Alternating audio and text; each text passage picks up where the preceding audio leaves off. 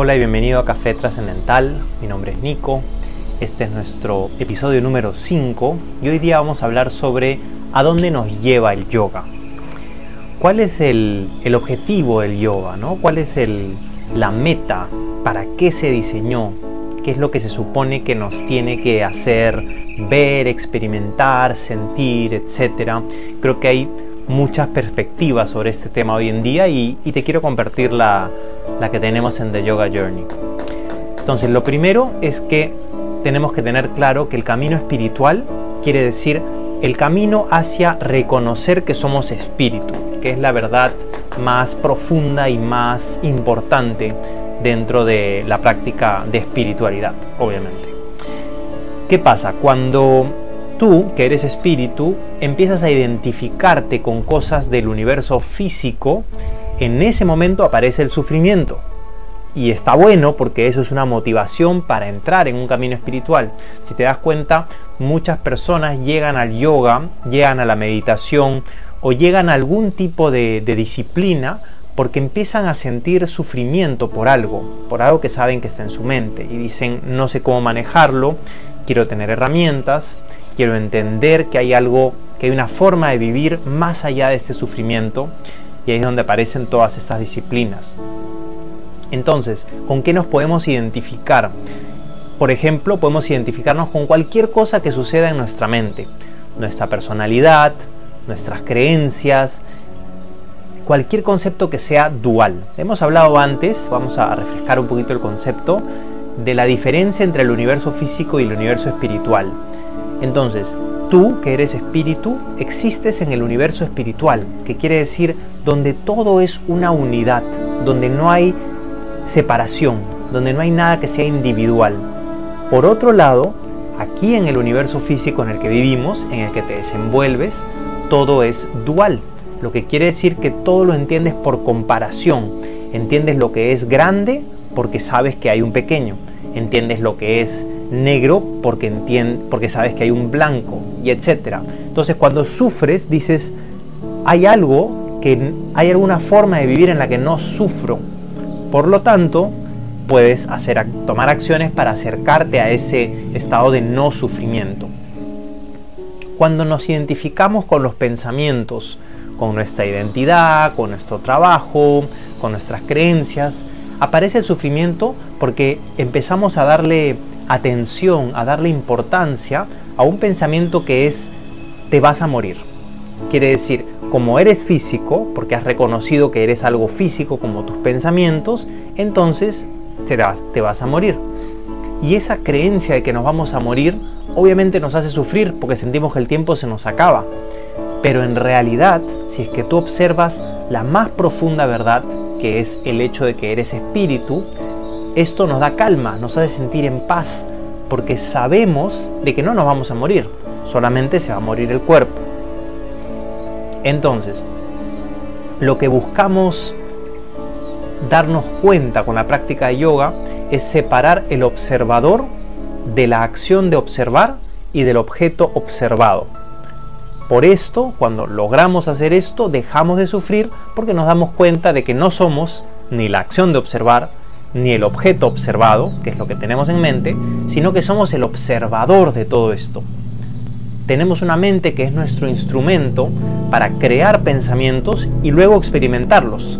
Entonces creas un concepto de que tú eres bueno en esto y luego lo observas. Pero no es que tú seas, sino que tú solamente estás observando lo que has creado. Iluminación. Los textos antiguos del yoga de los cuales he explicado antes, como los Yoga Sutras, hablan sobre el estado de iluminación y que este es el estado permanente de conciencia plena, el estado en el que estás, eh, estás atento y estás consciente de todo lo que sucede en vigilia, cuando estás despierto, todo lo que sucede en estado de sueño y todo lo que sucede en estado inconsciente. Imagínate eso. En este estado de iluminación, que es explicado en el pada número 2 de los Yoga Sutras de Patanjali, que es decir, en la, en la segunda parte, se explican los conocidos ocho escalones del yoga.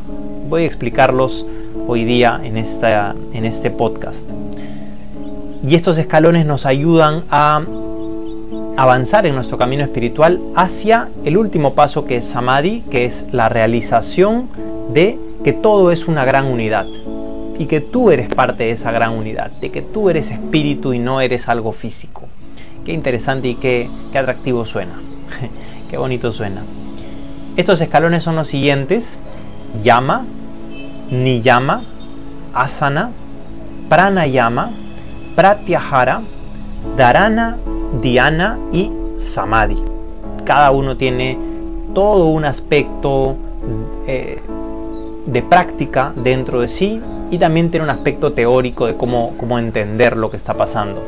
Vamos a explicar un poquito cada uno. Primero tenemos Yama y Niyama, que son básicamente preceptos éticos de comportamiento, tanto hacia ti, hacia uno mismo, es el practicante, como hacia los demás y hacia el mundo que lo rodea. Y esto es interesante porque no pasa nada fuera de lo que ya conocemos. Cuando tú actúas de forma ética, cuando tú cumples tu propia palabra, cuando tú respetas eh, la promesa que le haces al otro, eh, en fin, cuando tú actúas orientado al mayor bienestar de los demás, te darás cuenta de que puedes dormir en calma, de que puedes estar en paz interior.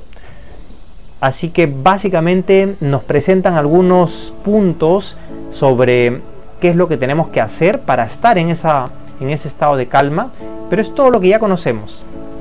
Solamente tenerlo muy en cuenta y tenerlo muy presente. Luego de estos dos pasos, luego que ya estamos actuando de forma ética y de que lo tenemos en cuenta, tenemos que tener un cuerpo cómodo que nos permita sentarnos en meditación. Y ese es el tercer paso que se llama asana.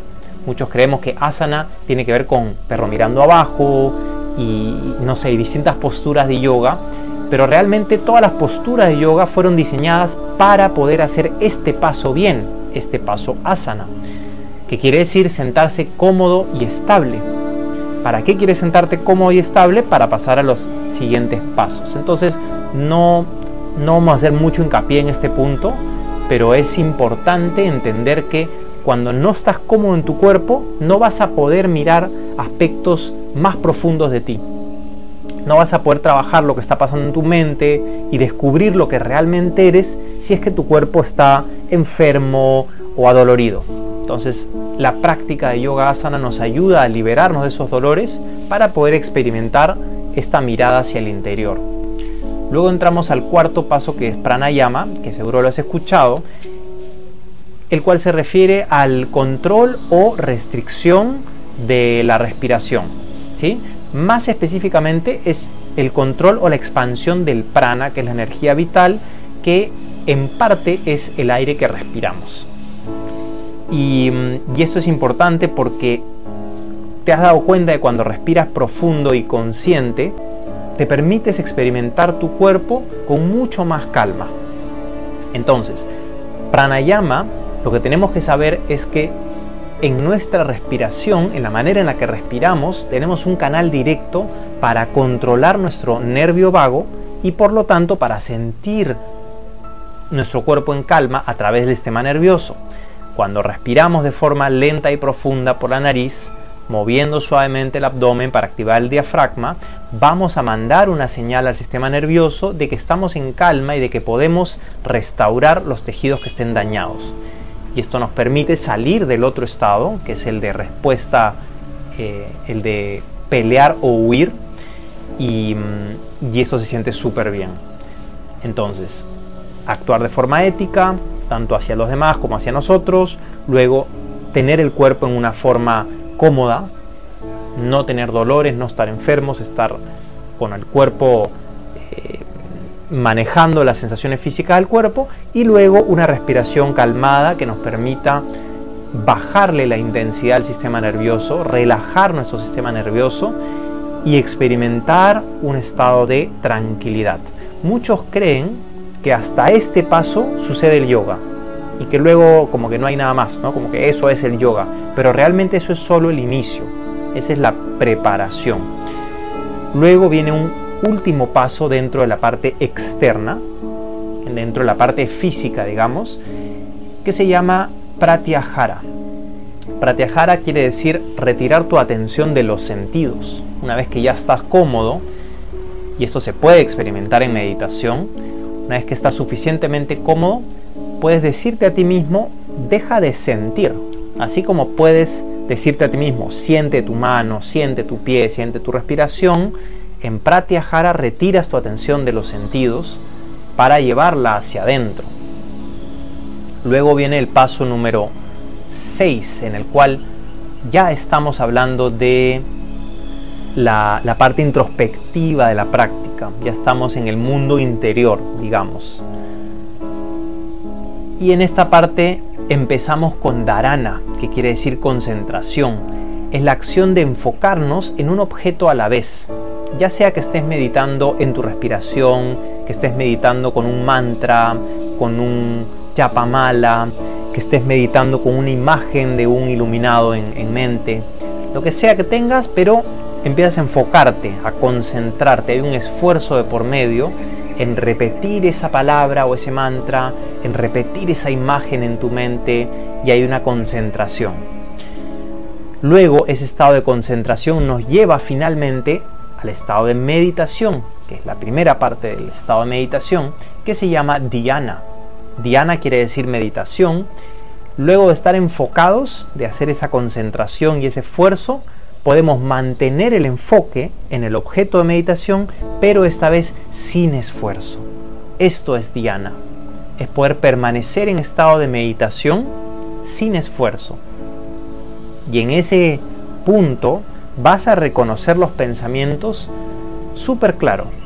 Entonces te vas a dar cuenta de las distintas, eh, de los distintos movimientos o cambios en tu mente antes de que puedan invadirte y, de que te puedas distraer.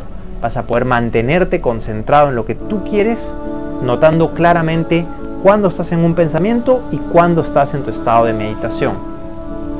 Y por último, es, luego de mantener esto durante, durante un tiempo, entramos finalmente al estado de samadhi, la realización. Yo defino samadhi como realización porque es ahí donde nos damos cuenta de que somos uno. Es un momento de entenderte como una unidad, como un parte del todo. Y nos damos cuenta de que no estamos separados de los demás, de que no estamos separados de lo que ocurre alrededor, sino de que todo es una gran unidad. Y este es finalmente el significado del yoga. Unidad, unión, de que todo está unido a pesar de que las apariencias nos muestran lo contrario. Entonces en este camino de, de practicar yoga, de practicar meditación y de tener estos momentos introspectivos, nos damos cuenta de distintas cosas. Por ejemplo, cuando actuamos de forma ética podemos vivir en paz interior. ¿sí? Muchas veces en meditación nos vamos a dar cuenta de lo que tenemos que hacer en la vida. Y ese hacer es algo que nos atormenta, que no hicimos o que no hicimos como queríamos, etc. Así que ese estado de realización tiene que llevarte a la acción para que puedas sostener la paz mental.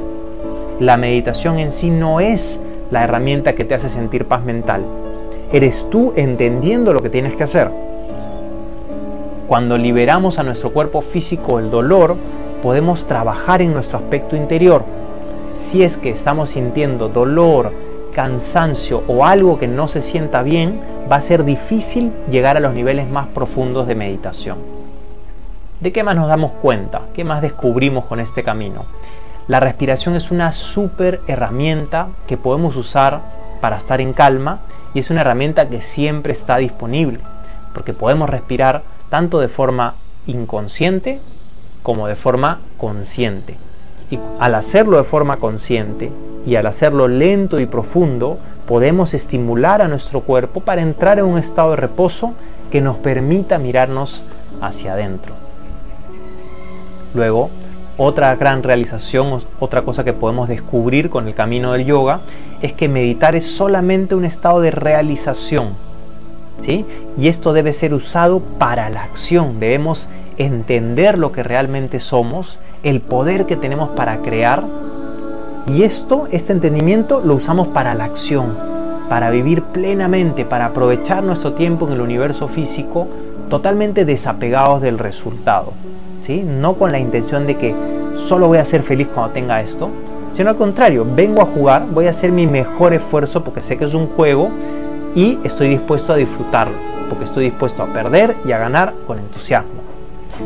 Finalmente, algo que nos, nos hace darnos cuenta la práctica de yoga es que todos tenemos algo para compartir, algo para aportarle a los demás, algo para darle al mundo. Así que que el yoga siempre te lleve a un estado de sentirte poderoso, sentirte grande, no como mejor que los demás, porque finalmente eso no existe, todos somos iguales, sino poderoso porque eres espíritu. ¿sí? Cada uno de nosotros es espíritu, venimos todos de una unidad y venimos acá al universo físico a experimentar esta unidad y a jugar. Cuéntame qué te llevas de este episodio. Espero que esta reflexión quede como resonando en tu mente esta tarde, esta mañana. Y si tienes alguna duda, déjamela aquí en los comentarios. Muchas gracias y nos vemos en la próxima.